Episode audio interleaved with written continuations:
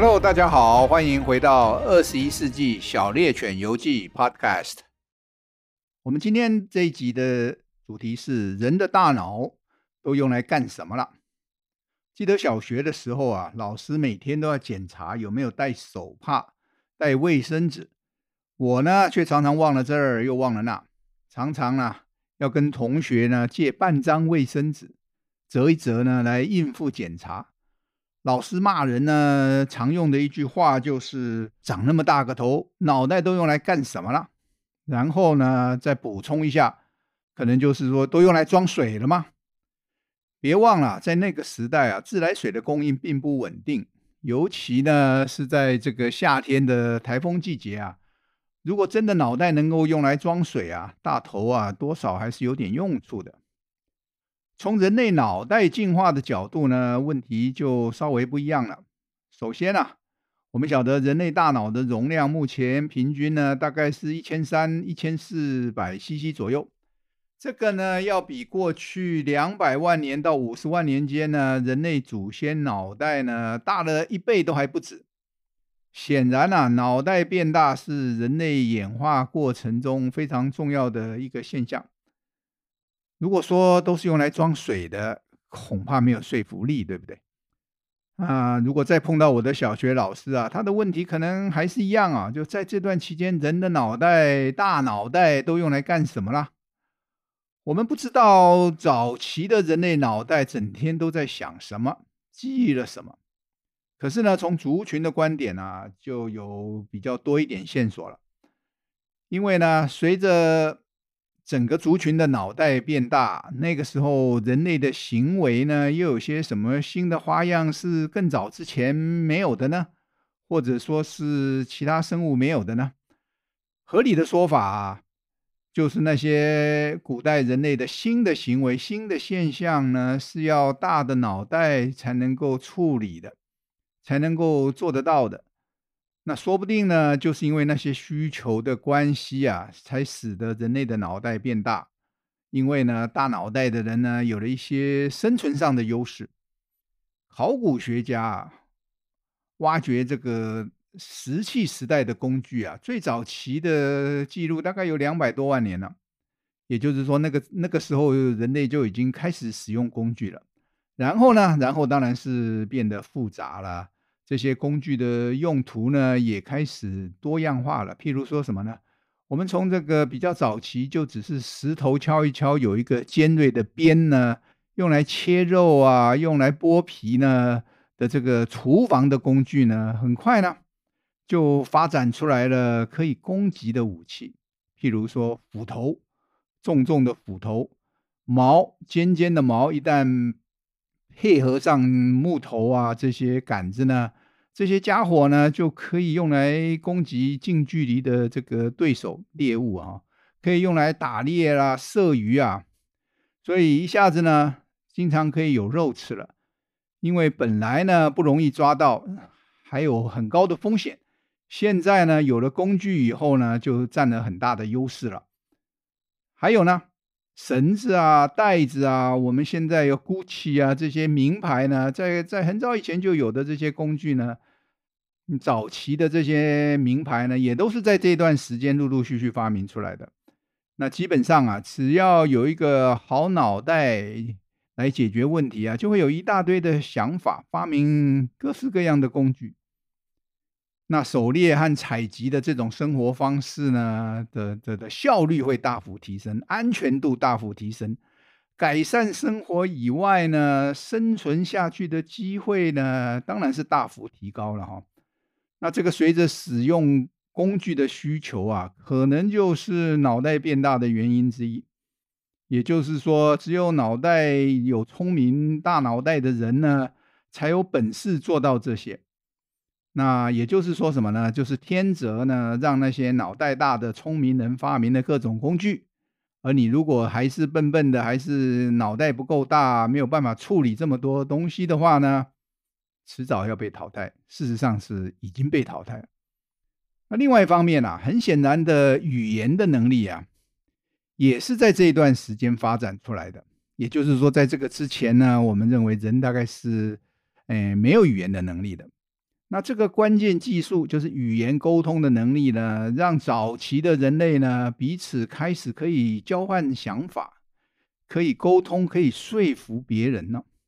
那尽管呢这些是从化学证据上找不到的了哈，可是呢我猜想啊，这个群居啊，就是大家住在一起，成为同一个生活单位呢，可能是一个重要的转捩点。怎么说呢？因为大家住在一起，彼此有效的沟通呢，就更能够有效的合作啦、防卫啦，甚至发展啦，想到一些本来不做的事。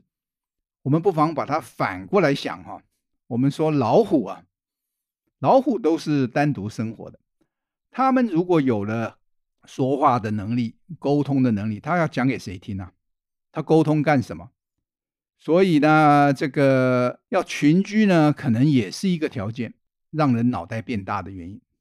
因为你如果没有办法沟通呢，对生存不利。那回到我们今天的本题啊，就是说大脑袋呢，可能是有用的。除了发明工具呢，沟通呢，对，尤其是对群居的人呢，是是这个是是是这个相得益彰。那原始人类啊，离开非洲传播散播到全世界啊，这个也是人类演化上的一个非常重要的里程碑哈。这个并不是世界各地的人呃自然的从石头冒出的哈，而是从非洲呢一步一脚印的走到全世界这个的的的这个过程，有太多的这个证据支持了。那他在这这个过程中啊，显然这些在移居的人面对了很多的挑战，因为呢，他们离开了自己熟悉的家乡，前往什么？前往一个无知的的的地方哦。那个地方气候可能不太一样哦，地理环境不一样哦，甚至呢，连对手啊，所谓对手就是造成你死亡重要的因素啊，都跟过去的环境不一样了。那面对这个新的世界啊，需要什么？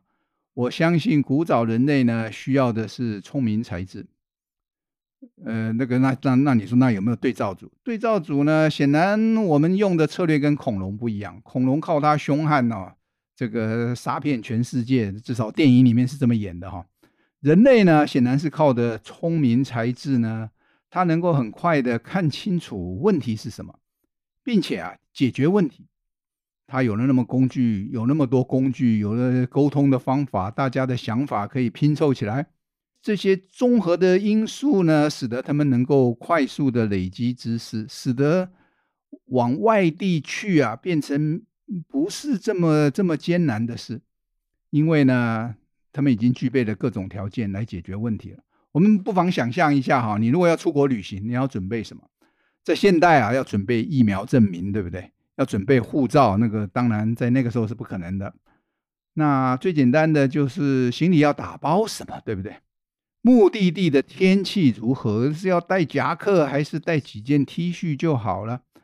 那古代人呢？没有网络，没有气象报告，他们怎么样到到到其他的地方呢？他们需要的就是解决问题的能力。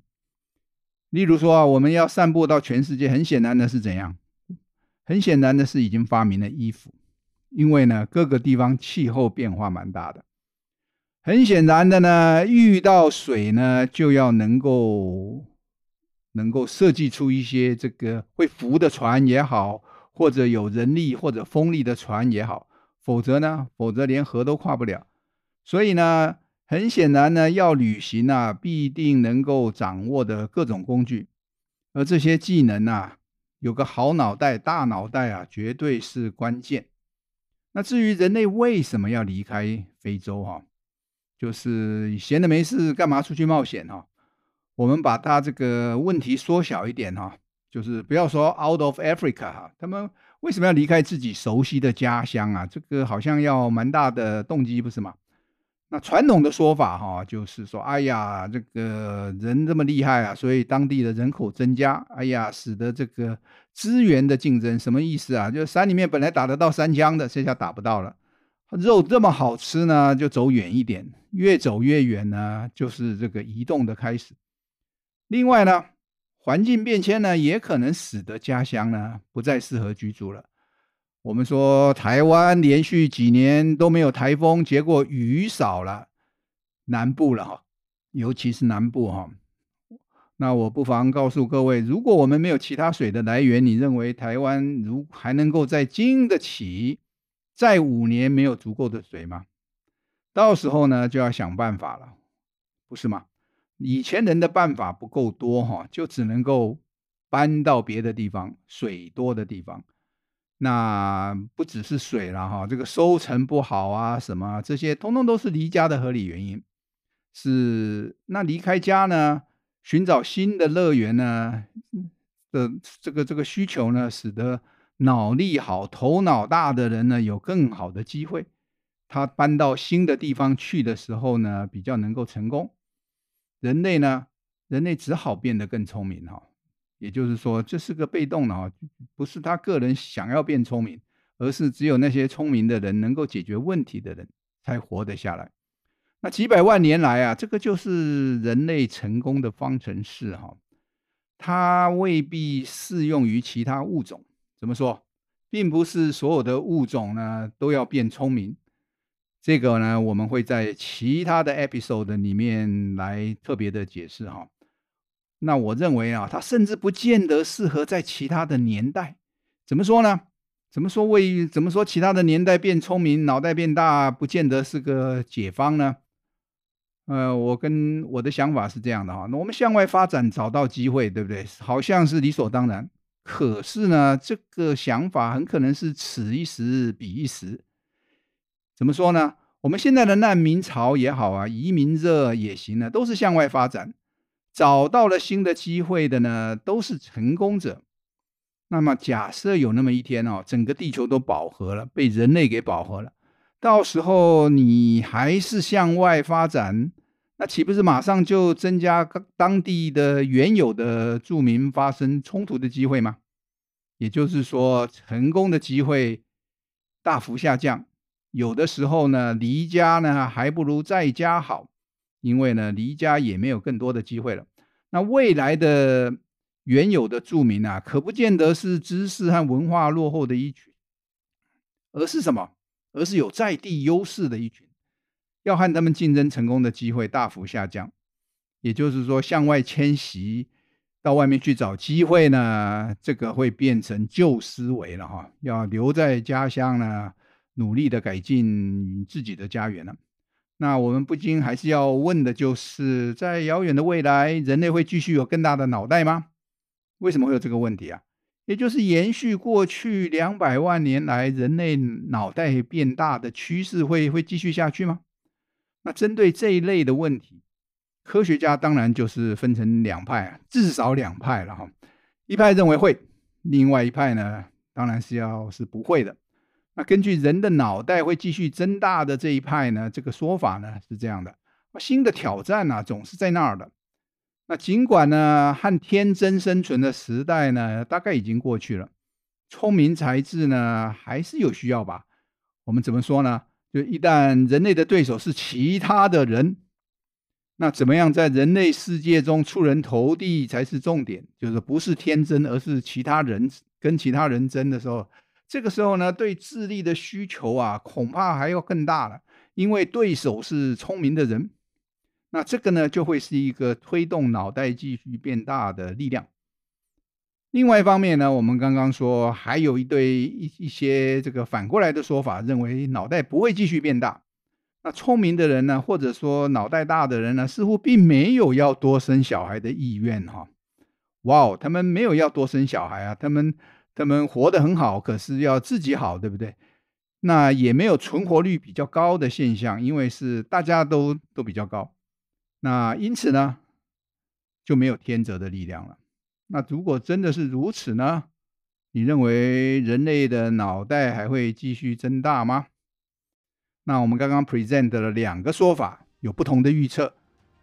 你个人认为哪一个比较有说服力呢？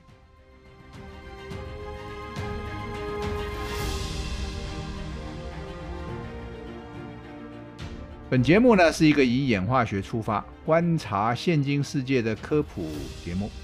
内容呢会引用实际发表的科学文件，并且呢以轻松的方式和听众来分享。如果二十一世纪的现在，小猎犬号再次起航，是否还能从演化学的角度观察到什么有趣的故事呢？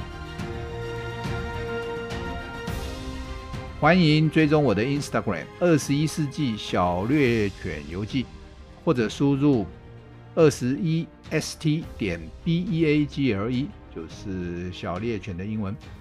那今天呢，“二十一世纪小猎犬游记”就走到这儿。谢谢你的收听，我们下集节目再见。